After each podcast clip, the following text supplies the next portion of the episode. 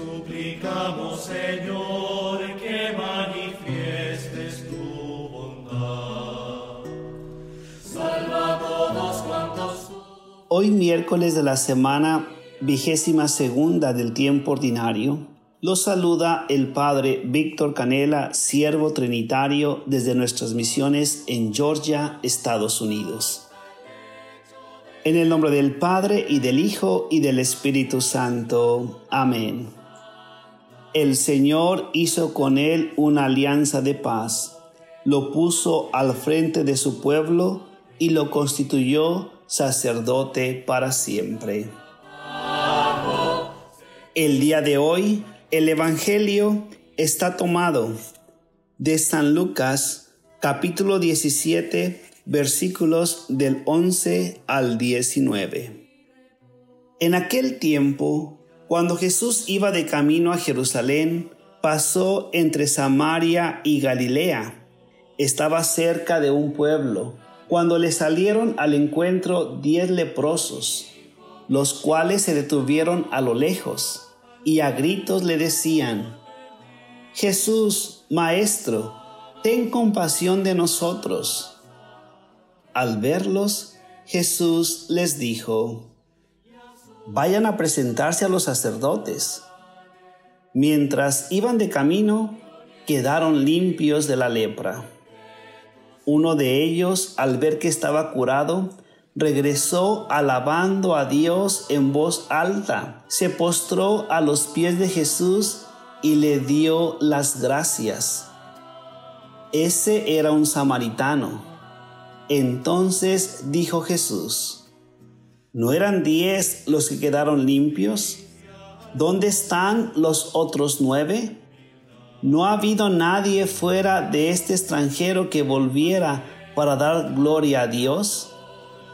Después le dijo al samaritano, levántate y vete, tu fe te ha salvado. Palabra del Señor. Gloria a ti, Señor Jesús.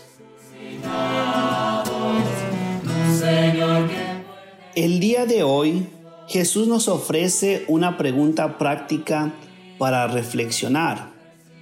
No ha habido nadie fuera de este extranjero que volviera para dar gloria a Dios. En el mundo en el que nos movemos cada vez más se, se va perdiendo el don de ser agradecidos entre nosotros. Por lo tanto, el ser agradecidos con Dios aún más.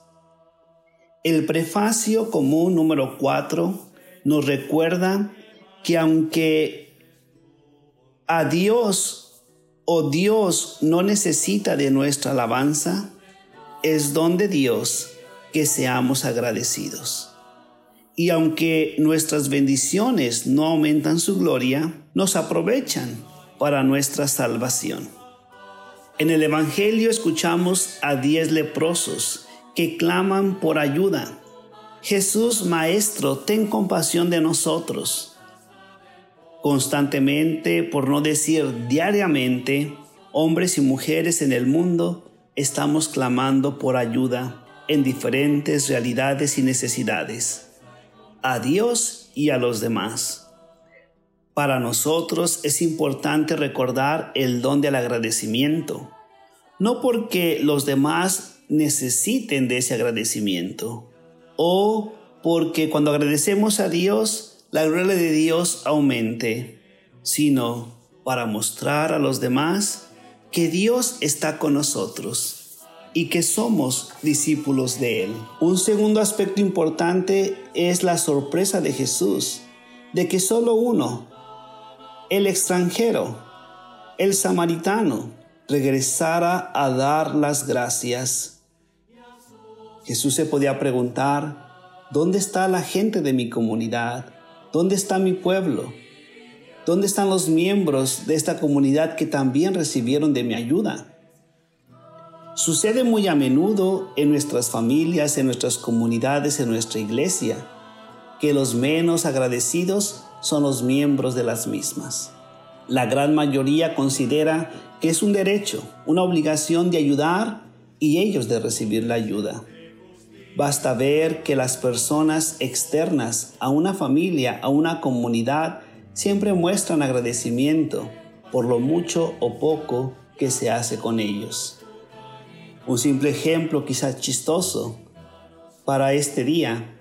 En una familia cuando se preparan de comer frijoles, los miembros de la familia dicen pa frijoles, mientras los externos dicen gracias, muy deliciosos sus frijoles el que es agradecido con lo poco, con mucha mayor razón será agradecido cuando se le comparta mucho.